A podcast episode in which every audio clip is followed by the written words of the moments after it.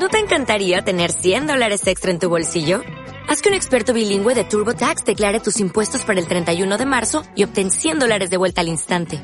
Porque no importa cuáles hayan sido tus logros del año pasado, TurboTax hace que cuenten. Obtén 100 dólares de vuelta y tus impuestos con 100% de precisión. Solo con Intuit TurboTax. Debes declarar para el 31 de marzo. Crédito solo aplicable al costo de la presentación federal con TurboTax Full Service. Oferta sujeta a cambios o cancelación en cualquier momento.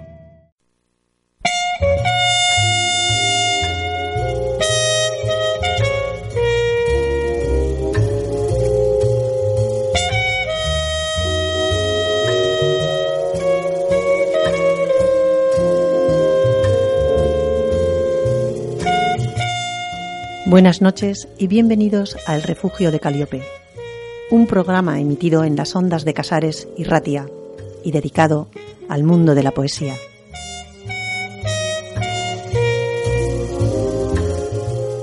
Soy Dori y me he empeñado en hacer que suenen la tristeza, la emoción, la desdicha y el amor en estas ondas, poniéndoles micrófono a los poetas y dejando que seduzcan suavemente al oyente con sus poesías.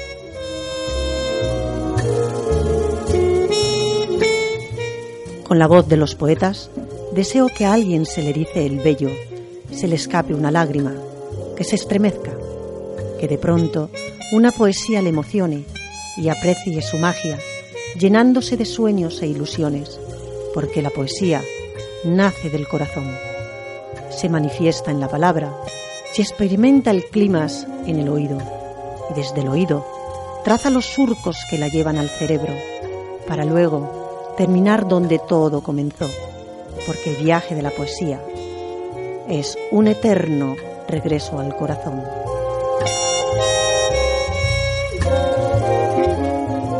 Cada palabra, cada pausa, cada silencio tienen intención.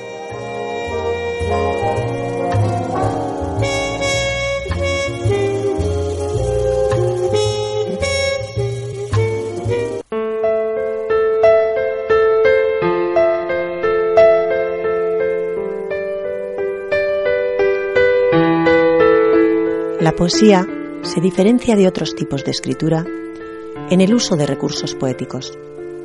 Con excepción de la poesía en verso libre, los poemas son generalmente considerados como buenos o malos en función de cómo se utilizan de manera creativa dichos recursos. No existen fórmulas oficiales para escribir versos, pero sí formas o ejercicios para desarrollar la imaginación y creación de versos a partir de palabras.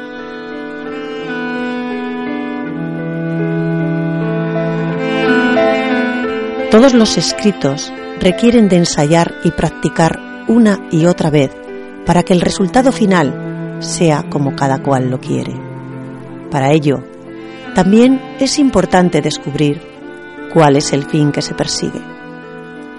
El oficio de la escritura, como todos los demás, requiere de mucha práctica, y de un plus, la lectura. Hablando específicamente de la poesía, diremos que conlleva una mayor dificultad, porque este género puede o no gustar a muchos, por lo que el poeta tiene que buscar a sus propios lectores. Definir poesía en la actualidad es difícil. Las normas aceptadas para decir que algo es poesía son variables los conceptos de poesía se forman de manera subjetiva por los propios poetas, ya que con el paso del tiempo van estructurando su propia poética, sometiéndose a sus propias reglas y temas.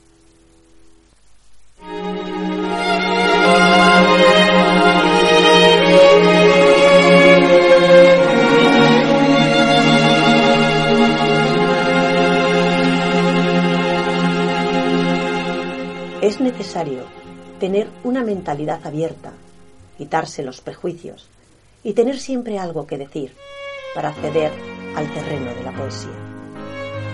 Según Martin Heidegger, filósofo alemán humanista, la poesía y el arte en general es una manifestación de la verdad. Entonces, todo puede ser sujeto a escribirse y convertirse en poesía.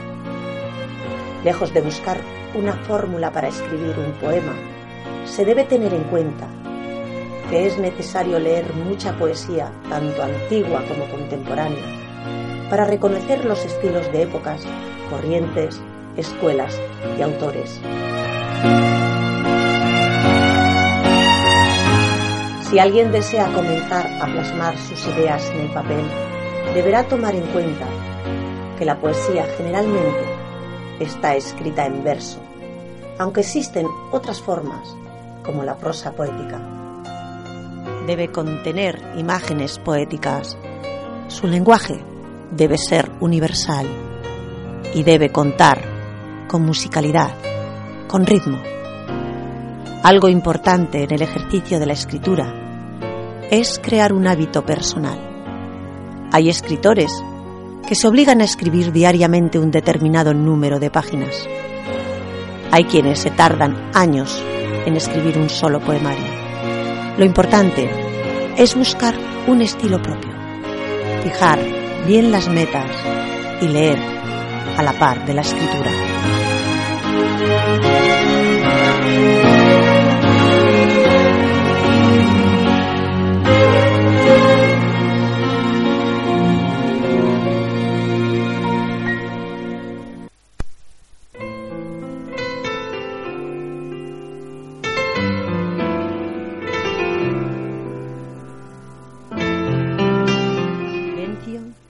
Y estruendo. No cierres tus ojos de jade, no disfraces las noches de satén. Los caminos se pintan de color luna, con recuerdos de caricias estrelladas. No me escuches, soy silencio. No me pienses, soy recuerdo. Soy palabra de sonido distante, estrella en el perfecto universo verso que no leíste, un sentir que no entendiste. No me hables, soy estruendo. No me mires, soy distancia. Soy silencio en el estruendo, distancia en el recuerdo, sentimiento de verso profundo, lluvia que llora al cielo. No me dudes, soy verdad. No batalles, soy la paz. Soy amor y soy piel, sueños, ilusión y fantasía.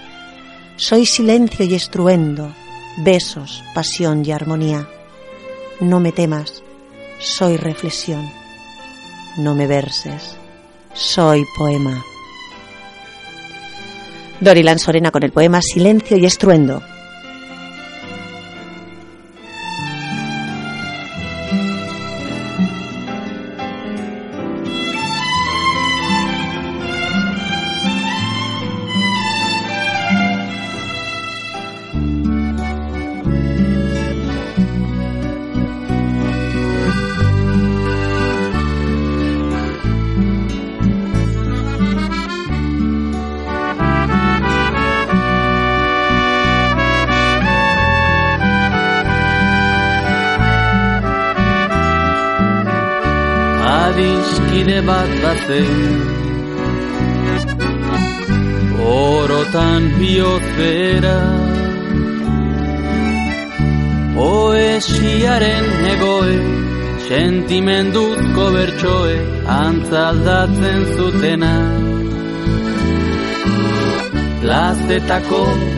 Kantari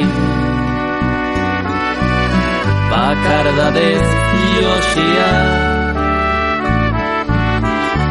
itzen lioa iruten, bere barnean irauten, oinaz ez ikasia, ikasia.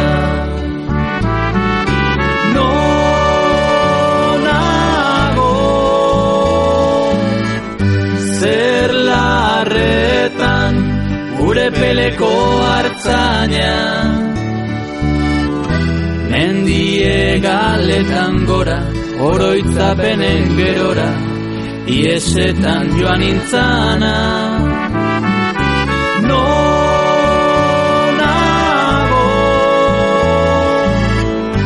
zer larretan ure peleko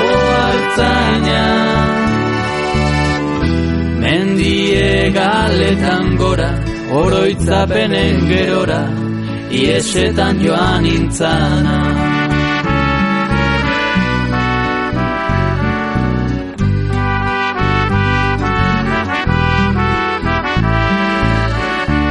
Esia urraturik libratuen kanta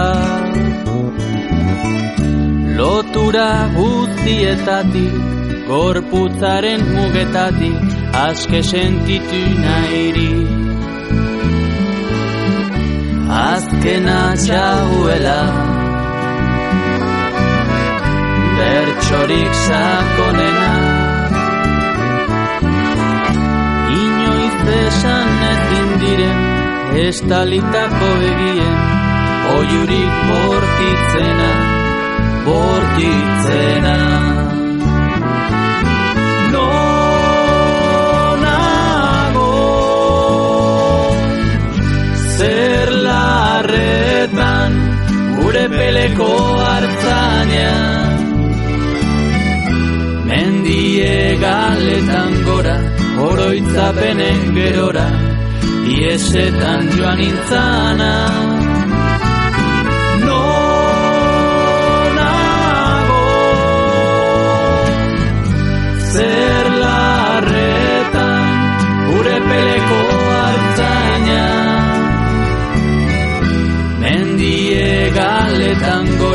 Oroitzapenen gerora, iesetan joan intzana.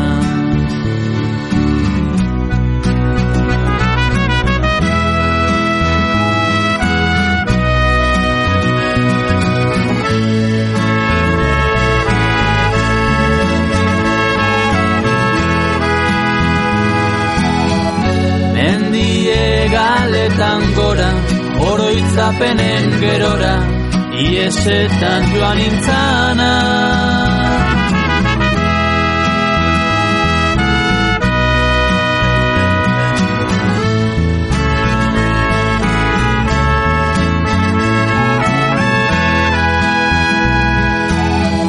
Mendie galetan gora, oroitzapenen gerora, iesetan joan intzana.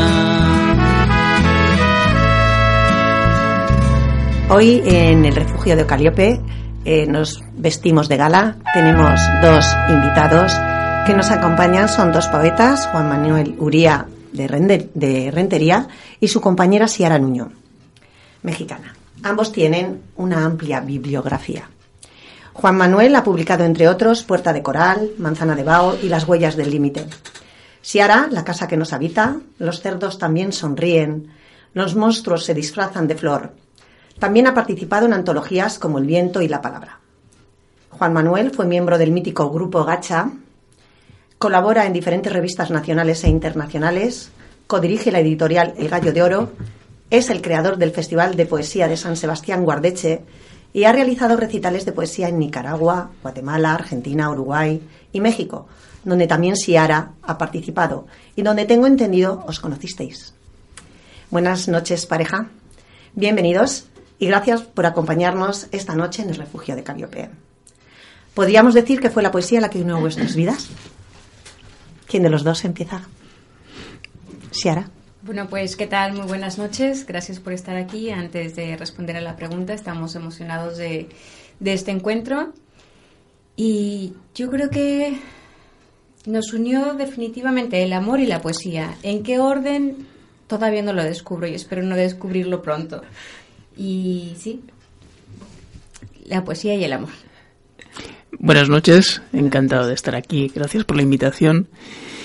Eh, respondiendo a tu pregunta y siguiendo el hilo de Sierra, sí, nos unió la, la poesía, eso en primer término, y el amor, al final es una redundancia, poesía y el amor, pues es una redundancia, y nos unió en un festival ahí en México donde nos encontramos y donde mm, nos conocimos y donde empezó un camino que, en el que seguimos recorriendo, un paseo que seguimos recorriendo.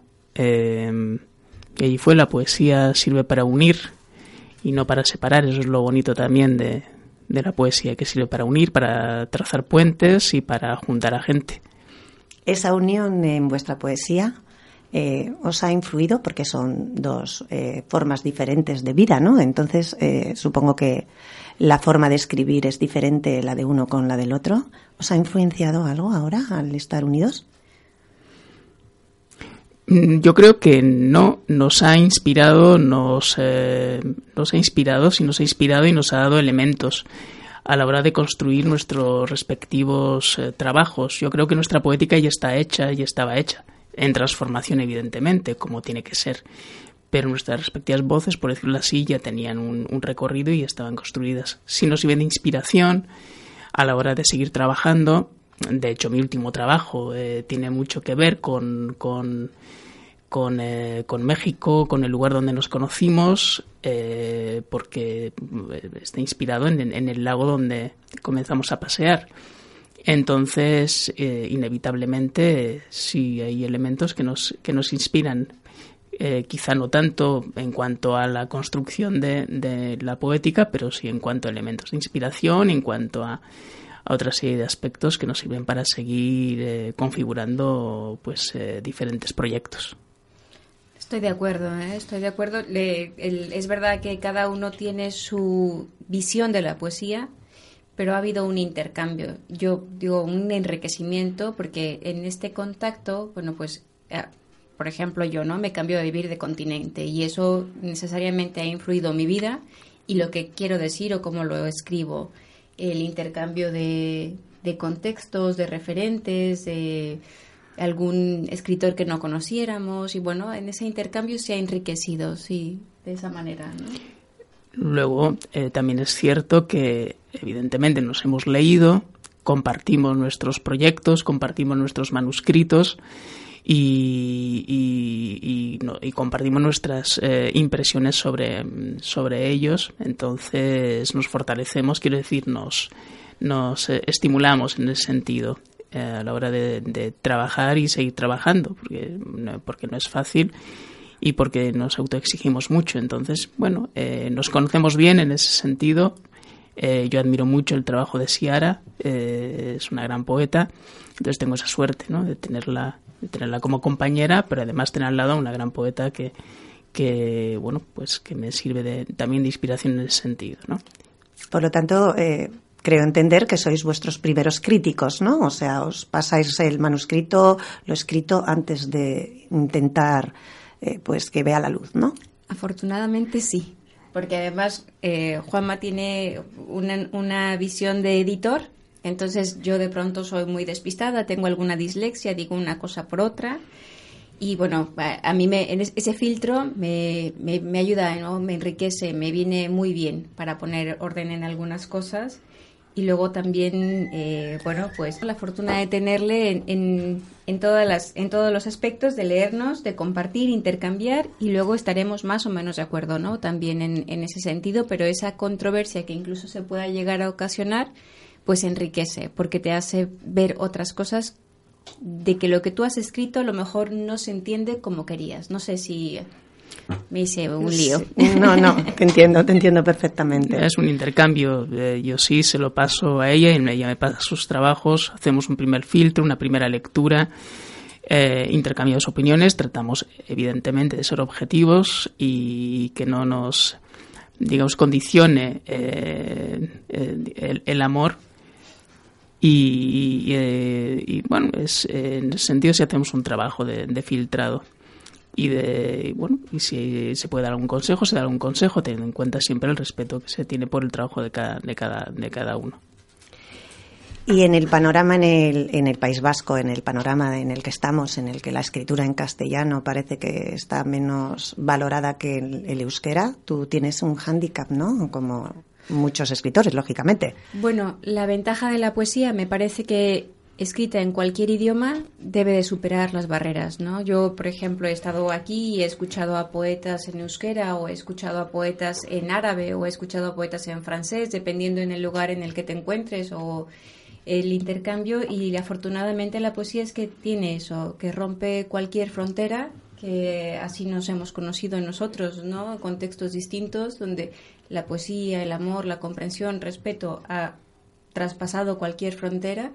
y, y como siempre nunca sé si respondo bien a las preguntas, pero bueno, eso es, me parece, ¿no? Yo es lo que hago, es lo que puedo hacer en el idioma en el que puedo hacerlo y, espero transmitir, ¿no?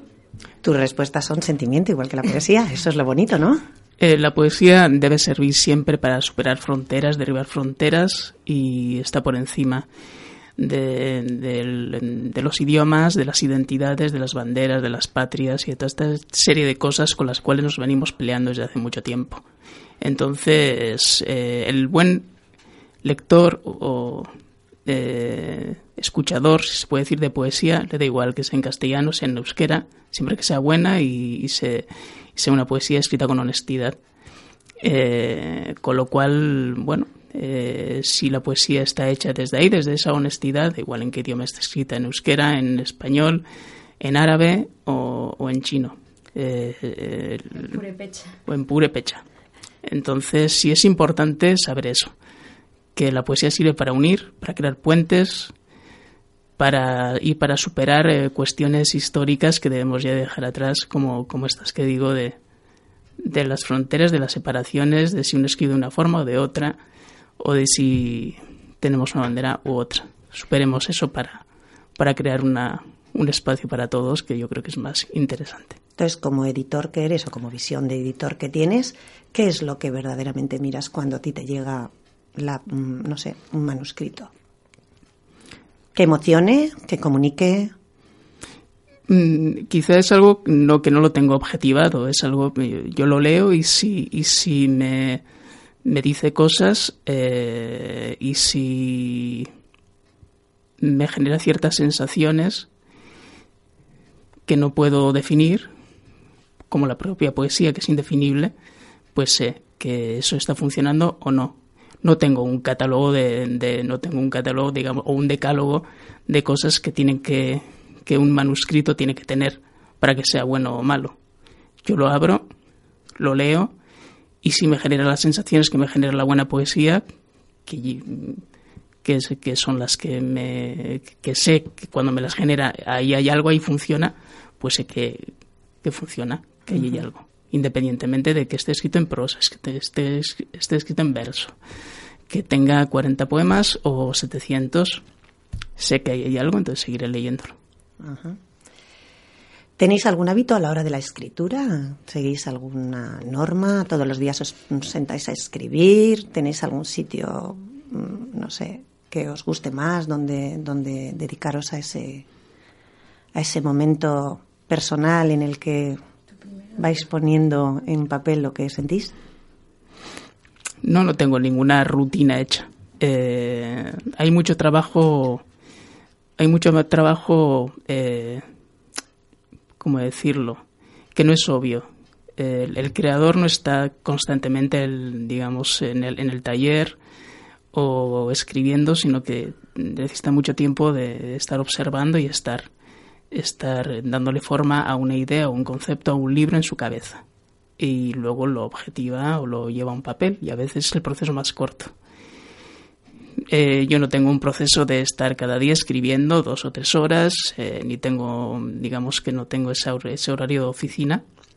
Si, si cuando, cuando empiezo un proyecto trato de, de desarrollarlo y de estar y de estar de una forma casi obsesiva con él y luego llevo mucho proceso de corrección de corrección hasta que de alguna forma después de varias versiones pues eh, creo que está acabado si me permites, voy a abonar algo a tu, a tu respuesta y es que específicamente cuando vas a escribir un aforismo tienes que salir a pasear.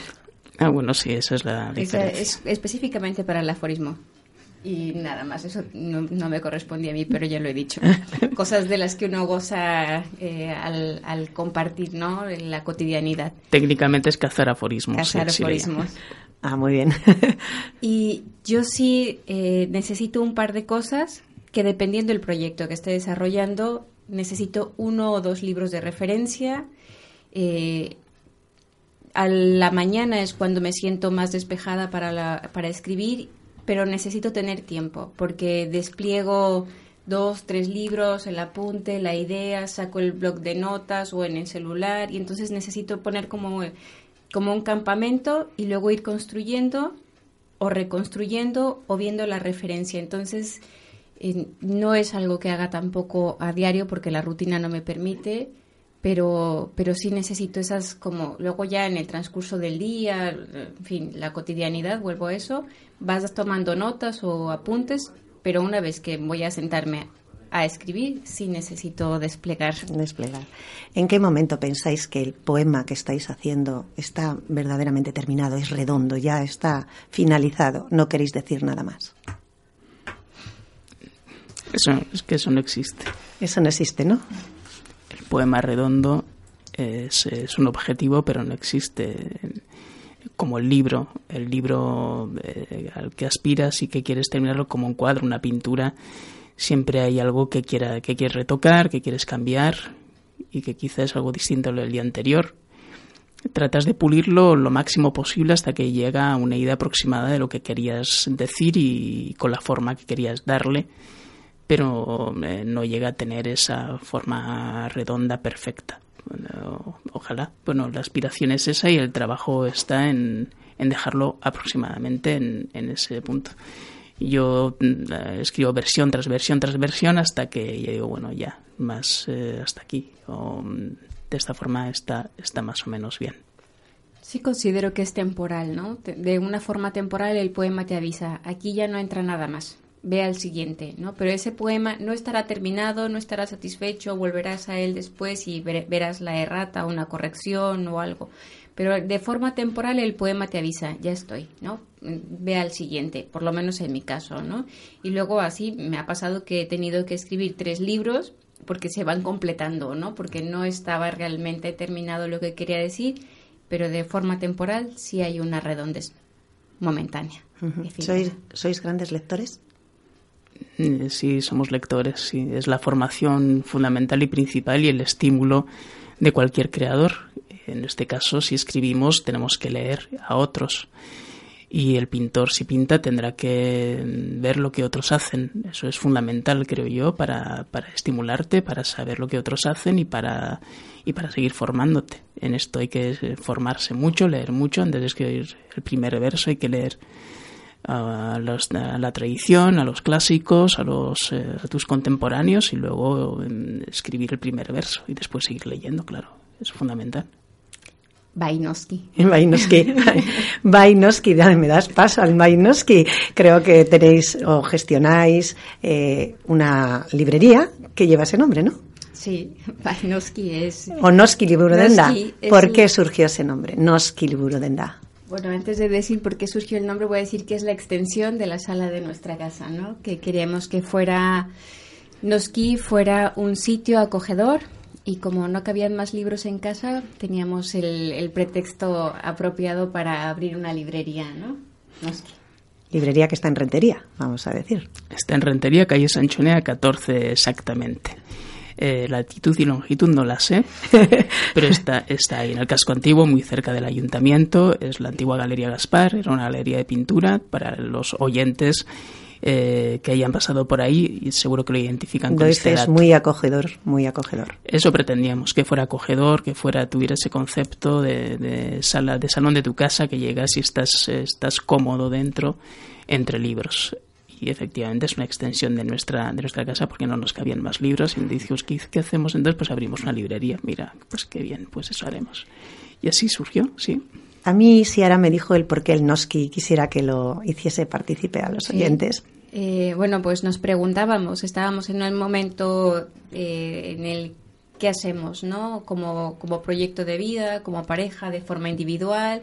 Y entonces, bueno, pues la, la, respuesta era eh, una librería. Noski, ¿no? Vamos a hacerlo, por supuesto. En estos tiempos complicados donde la cultura Sí, Noski, vamos a hacerlo ahora, más porque se necesita más que nunca, ¿no? Eh, no sé, era la Noski era la respuesta a nuestras a nuestros retos, ¿no? al reto de pero pero no se lee o hay que leer o bueno, era al final terminaba siendo la respuesta a, a lo que deseábamos y, y por eso por eso porque había que hacerlo, Noski y, ahí estamos. Una respuesta afirmativa y de esperanza. Em, porque sobre todo a, todo el que dice que hoy no se lee, eh, que el libro está mm, está obsoleto, que las librerías son lugares casi museos y nosotros queremos dar un mensaje contrario y seguir trabajando en esa trinchera en todo caso. Eh, resistencia cultural de, donde el símbolo fundamental es el libro y trabajar por, por todo lo contrario, por, por recuperar lo perdido culturalmente hablando, ¿no? Y, y, ante ese pesimismo, por decirlo así, un mensaje de optimismo de Noski, por supuesto, y eh, es necesario el libro, es necesaria la cultura en mayúscula y es necesario seguir trabajando en ese sentido. Entonces, desde ese, desde ese ángulo está. Y luego, pues, eh, eso, una librería, una librería donde se donde suceden cosas, donde es un espacio donde se hacen actividades culturales y donde desde nuestra humildad y desde sin ser pretenciosos pretendemos en Rentería pues eh, generar una red y trabajar con otros agentes culturales para precisamente para eso, para, para tratar de transformar las cosas desde la cultura y, y bueno, conseguir una sociedad mejor, porque creemos que una sociedad mejor es una sociedad donde la cultura es es central y está presente. Entonces, bueno, humildemente trabajamos en ese sentido y, la librería históricamente ha sido un espacio donde, desde donde se, se fomentaba eso y, creemos, esperamos que nos lo consiga también. Sea un referente, vais dando apoyo además a los poetas noveles, sé que hacéis presentaciones muy a menudo. Pues eh, a, los poetas y sobre todo los temas sociales. Teníamos esa preocupación, ¿no? O teníamos esa ocupación en la cabeza, que fueran temas de interés social, que nos competieran a todos, que fueran temas, no sé, eh, accesibilidad, migración, eh, alguna discapacidad, algo académico, porque ha habido presentaciones o resultados de tesis doctorales, ha habido eh, puestas en escena, un teatro, música. Entonces, quiero decir, sí a todo aquel que quiera participar con una intención social eh, de integración es bienvenido, ¿no? Sin importar que tenga un libro publicado o no, que tenga dos poemas escritos o no, porque creemos y apostamos con que esto es un trabajo, una disciplina, y entonces, bueno, igual empezamos con un poema un poquito así como que no se sostiene, pero si das oportunidad, si crees y confías en las personas, podemos ir mejorando, ¿no? Entonces es, es, es una puerta abierta para todo aquel que quiera o toda aquella que quiera colaborar, ¿no? Hoy has presentado tú tu último libro. Exactamente. Tengo entendido en que casa, en el salón de nuestra casa. En el salón de casa. ¿50 aikus? Sí, sí, son 50 aikus acompañados de 20 ilustraciones a la tinta. Kamekwaru. Kamekwaru que está es en purépecha, decide dejarlo en purépecha, procede de Kamecuaro, que a su vez es un término purépecha que significa lugar de baño, lugar de la amargura oculta. Kamecuaro es un lago que está en Michoacán, México, precioso, una maravilla, eh, un lugar mágico, mítico, donde por otra parte, como ya he dicho al principio de esta entrevista, nos conocimos y yo. ¿Qué es un haiku? Exactamente. Para que nuestros oyentes sepan qué es un haiku. Un haiku es una forma poética eh, oriental, eh, eh, oriental y está formado por tres versos de, de métrica silábica. El primer verso cinco, el segundo verso siete sílabas y el tercero también cinco, cinco, siete, cinco. eso es el haiku, básicamente. Tengo entendido que no pueden llevar título, ¿no? No van titulados no van titulados, aunque hoy en día el haiku ha adquirido diferentes, eh, originalmente de forma ortodoxa, son eh, eh, de contenido naturalístico, impresiones de naturaleza, tiene que ver con la instantaneidad de la naturaleza y, básicamente el haiku, el haiku va, va, por ahí, aunque el haiku moderno es urbano, puede hablar de, cualquier tema y no suelen llevar título, ¿no? Habrá que leerlo, habrá que leerlo y ver lo que habéis hecho. Y ahora para terminar, os voy a hacer una serie de preguntas, así rapiditas, una batería de frases, que solo requieren una respuesta muy breve. Si os parece bien, empezamos. Comenzáis cualquiera de los dos, me da igual, ¿vale? ¿Tu principal fuente de inspiración es? Actualmente la ciencia. La vida. Para llamar a las musas, nada como Leer. Trabajar. tu lugar preferido para escribir. Pues el sofá de casa. Cualquiera. ¿Prefieres el día, la noche, el silencio, algún sonido de fondo? Para trabajar el silencio. Música de fondo. Sois diferentes. ¿Libro electrónico? ¿Libro de papel? ¿Ambos? De papel. De papel. Teniendo librería. Si me contestáis lo siguiente, o sea, lo contrario, me dolería en el alma. No, he, de decir que son compatibles, ¿eh? Sí Sí, sí. son compatibles. Lo importante es leer. El que lee en electrónico seguramente también leerá en papel. Son compatibles. También he de decir que el libro electrónico no, no, no ha llegado a ser lo que pensaban que iba a llegar a ser. Entonces se sigue leyendo en papel. El olor del papel, el, El olor peso del del libro. el olor de la tinta, no, no No es lo mismo. es lo mismo. Un sueño como escritores, como poetas. Poder seguir escribiendo, no, no, no hay, no hay más, no hay más sueño que ese. Coincido. Coincido en que es eso. Un personaje literario que te cautivara. Pedro Páramo. Mm, Siempre lo tienes más fácil porque yo me voy a, siempre voy a decir Carl Sagan. Bueno. La novela que te hizo llorar. Todavía no la leo. No. Mortal y Rosa de Umbral. ¿Tu ciudad favorita? El mundo. Macondo. ¿Que está en dónde? Eso habría que preguntárselo a Gabriel García Márquez, pero ya no se puede. En las, novel en las novelas de Gabriel García Márquez. ¿Qué es lo que os hace más felices?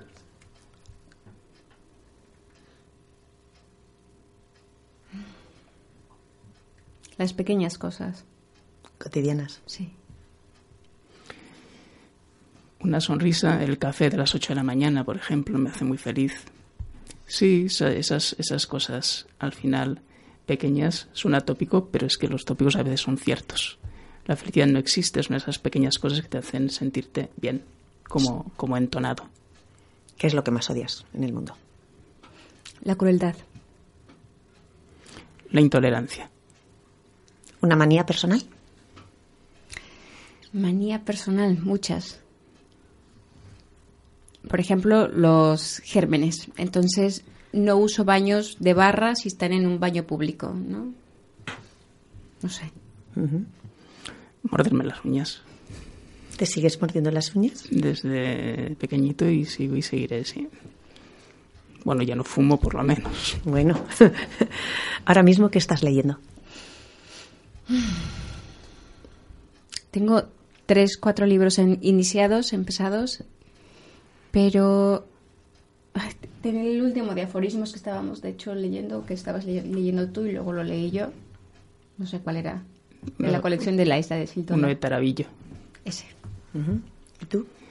Estaba con Soneloide, eh, de Cartarescu, estaba con el con el Club de los Suicidas de de me acuerdo del, del nombre de, bueno y con varios libros de aforismos que los tengo por ahí desperdigados Tarabillo Manuel Neila y otros O sea que siempre tienes más de uno abierto. abiertos sí siempre tenemos por ahí abiertos y ojeando los libros de aforismos además eh, lo bueno que tienen es que puedes ir picando de aquí y de allá con dando pequeñas cápsulas de las que uno se alimenta pero sí ¿Qué lees más, narrativa o poesía? Poesía en los últimos tiempos poesía ensayo y aforismo. Narrativa narrativa menos. Antes sí leía más narrativa pero cada vez leo menos eh, narrativa. Para bien y para mal seguramente para mal pero pero leo más ensayo leo más poesía. Siempre he leído más poesía. Y, y aforismo y aforismo mucho. ¿Tú, Sierra? Yo más ensayo, más ensayo y luego descanso con un libro de poesía. Y a nuestro favor voy a decir, con esta catástrofe ahora de libros abiertos por aquí desperdiga- desperdigados, es que estamos de mudanza, una mudanza eterna de ya dos meses. Entonces los libros han quedado entre una, la antigua casa y la nueva y están por ahí un poco todo trastocado. y los libros que están pendientes están pues desperdigados. Leo más ensayo y poesía narrativa menos. ¿Queréis decirle algo a los oyentes que no os haya yo preguntado? Que ellos puedan querer saber sobre vosotros. ¿Pensáis que hay algo que les gustaría saber?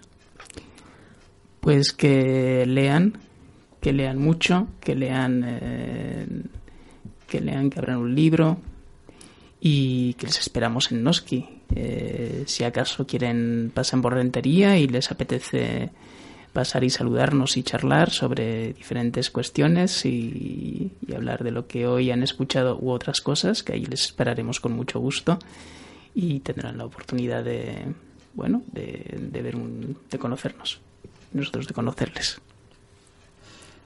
Pues mm, no, no creo que haya algo que, sea de interés, ¿no? Pero sí me gustaría, porque siempre animo a la gente que tenga la intención de escribir o, alguna duda, bueno, pues que, se anime, que lo haga, que lo comparta con alguien, que lo trabaje, que lo lea. De ahí en más, pues no, creo que no tenemos una vida muy interesante como para compartir algo, pero, pero pues nada, agradecer este momento que, se han tomado para escucharnos y... ya. ¿Ya era una muestra de vuestro trabajo? ¿Nos leéis alguna poesía? Bueno, eh, si me permite voy a leer un poema inédito de un libro que me, que me gusta mucho, que es la primera vez que, que leería y que tenía, eh, que tenía preparado para, porque este es el lugar adecuado, me parece, para, para leerlo. Muy bien. El libro se llama La filtración de la luz. Explosión poética descompresión del poema. La composición casi cuántica del verso, casi atómica, poco poética, casi cuántica, a veces cáustica. La lavadora no engorda y la radio no me contesta. Nanocentrismo empírico, nada estilístico, la palabra desahucio, todas las vocales onomatopéyicas y la energía, etc. Los neutrinos atraviesan el verbo, carnicerías y mercados venden relámpagos apagados, 4% de la materia conocida conforma el universo. Solo el 4% nos es familiar. Familiar por decir algo. Los números primos por ser los primeros si subo el punto bajo el cero. El microondas es nocivo para el pensamiento. La salud es cosa de pocos. El refrigerador no, se no hace escarcha y no congela el tiempo. Envejecemos. Morir es natural, como la naturaleza de un caramelo. El ordenador habla conmigo, me da las últimas noticias. En promedio, el ser humano habla consigo mismo de entre 600 a 1000 palabras por minuto. El autoconocimiento es cosa de poetas, interiorismo de los artrópodos, la articulación del átomo, la descuartización de lo que somos. La lavadora no engorda y la radio no me contesta. Gracias. ¿Tú? Yo seré muy breve, leeré un haiku de Kamekwaro que dice: Caligrafía escrita en el espacio por dos libélulas. Muy bonito. Gracias. Muchas gracias, Bicote, por habernos acompañado. Gracias, gracias por estar con nosotros. Gracias a vosotros.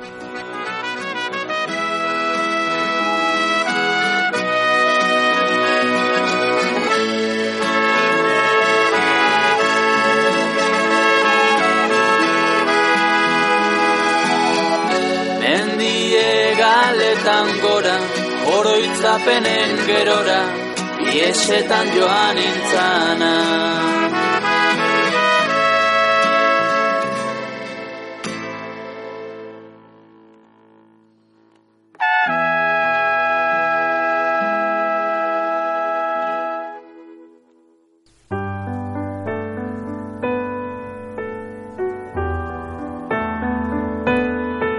El verso del latín versus, es la primera unidad que posee orden dentro de un poema.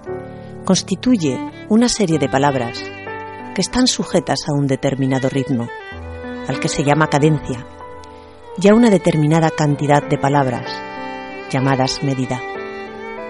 El verso se clasifica teniendo en cuenta su cadencia y rima.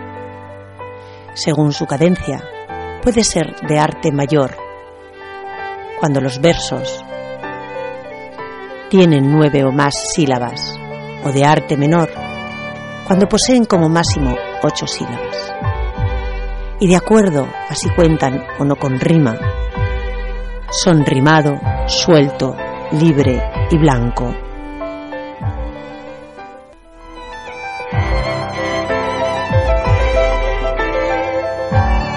En el caso del rimado, la palabra final rima por lo menos con la palabra final del otro verso. Se cree que estos versos son originarios de la península itálica en la Edad Media.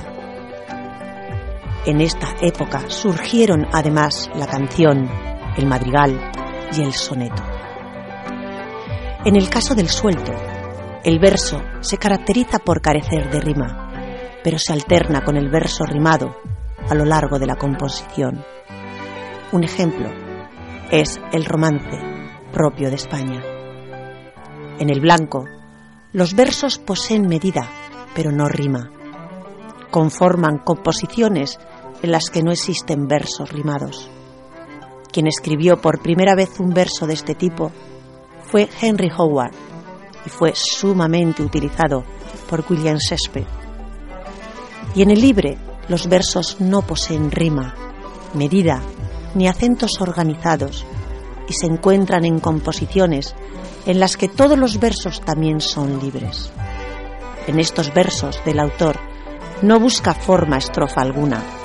Los versos libres fueron y siguen siendo muy utilizados desde mediados del siglo XI.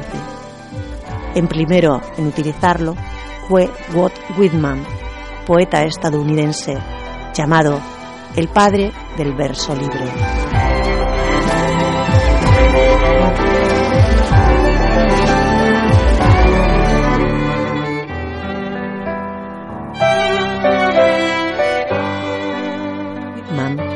Fue una de las personalidades más destacadas de la cultura estadounidense durante la segunda mitad del siglo XIX. A pesar de su origen humilde que le impidió un acceso formal e ideal a la educación, Whitman, a fuerza de trabajo y talento, se desempeñó en el periodismo y en la literatura hasta convertirse en una de las plumas más importantes y valoradas de su país, especialmente por la innovadora manera que proponían sus obras, que rompían con los parámetros vigentes para la poética. Entre la obra de Whitman habría que destacar Hojas de hierba y Canto a mí mismo, dos largos poemarios que el poeta americano construyó a lo largo de más de 40 años y que forman parte de la base de la poesía contemporánea estadounidense.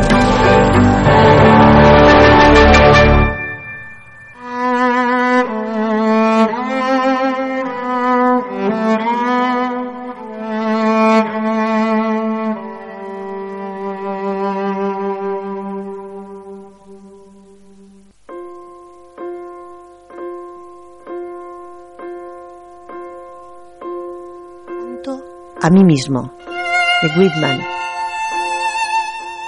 Me celebro y me canto a mí mismo. Y lo que yo diga ahora de mí, lo digo de ti. Porque lo que yo tengo lo tienes tú. Y cada átomo de mi cuerpo es tuyo también. Vago e invito a vagar a mi alma. Vago y me tumbo a mi antojo sobre la tierra para ver cómo crece la hierba del estío. Mi lengua y cada molécula de mi sangre nacieron aquí, de esta tierra y de estos vientos. Me engendraron padres que nacieron aquí, de padres que engendraron otros padres que nacieron aquí, de padres hijos de esta tierra y de estos vientos también. Tengo 37 años, mi salud es perfecta y con mi aliento puro comienzo a cantar hoy y no terminaré mi canto hasta que muera que se callen ahora las escuelas y los credos, atrás, a su sitio. Sé cuál es su misión y no la olvidaré, que nadie la olvide. Pero ahora yo ofrezco mi pecho lo mismo al bien que al mal. Dejo hablar a todos sin restricción y abro de par en par las puertas a la energía original de la naturaleza desenfrenada.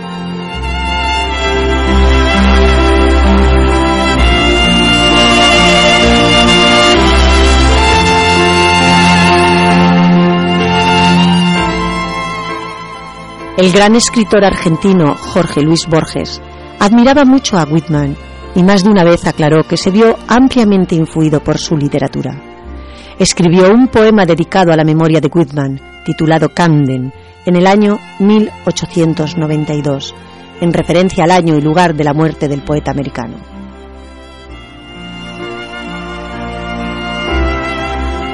El dolor del café y de los periódicos.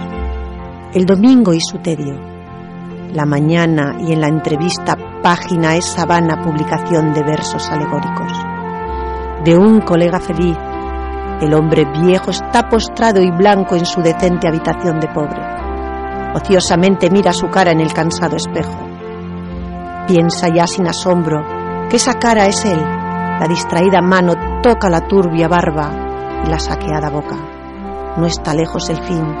Su voz declara, casi no soy, pero mis versos riman la vida y su esplendor. Yo fui Walt Whitman.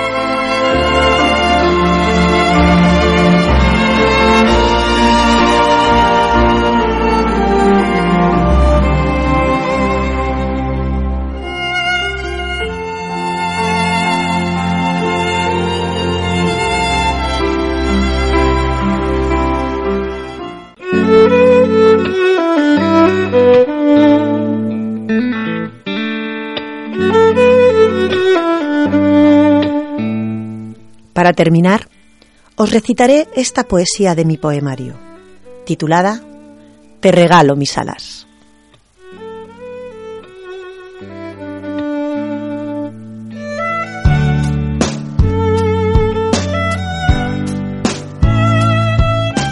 Te deseo libre, a tumba abierta, sin reservas ni balas en la recámara. Frente a tus ojos, la noche es más oscura si cabe frente a los míos, luz infinita que inunda el mar.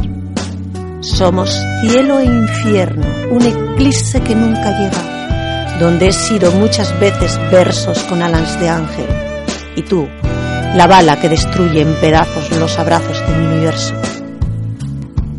Y es que suena tu ritmo y vuelvo a ser caos frenético que da calambre, efímero, incontrolable soy huracán que nunca amaina. Nado a contracorriente y llego tarde. He quemado pasiones y descarrilado trenes. Se nos ha hecho tarde. Alguien ha robado nuestro tiempo y a mí me faltan vidas para llegarte. ¿Quién fuese viento para rozar tu piel? ¿Quién saliva para humedecer tus labios? Libres, salvajes, inalcanzables. El sentimiento avisa. Este es tu fin y mi principio. Dejemos bailar las sombras una última vez. Quizás en un laberinto de pasiones donde tus brazos me guían. O en un tango prohibido en el desfiladero de un pico perdido. Tú marcas los pasos y yo borro el camino porque con mi amor no te basta y prefieres como diablo jugar con destinos. Te regalo mis alas.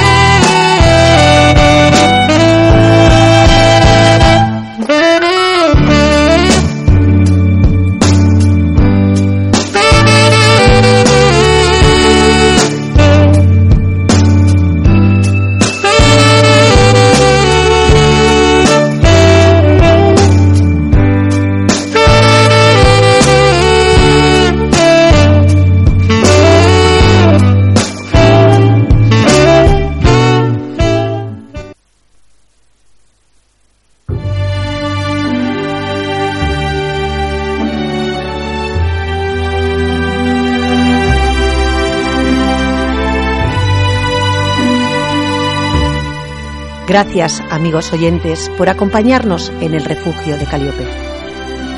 Refugio que a partir de ahora espera contar con vuestra compañía, por lo que os emplazamos a seguirnos en las ondas de Casares y Ratia, en la frecuencia modulada 107.4 de Donostia y en nuestra plataforma digital www.casaresirratia.info.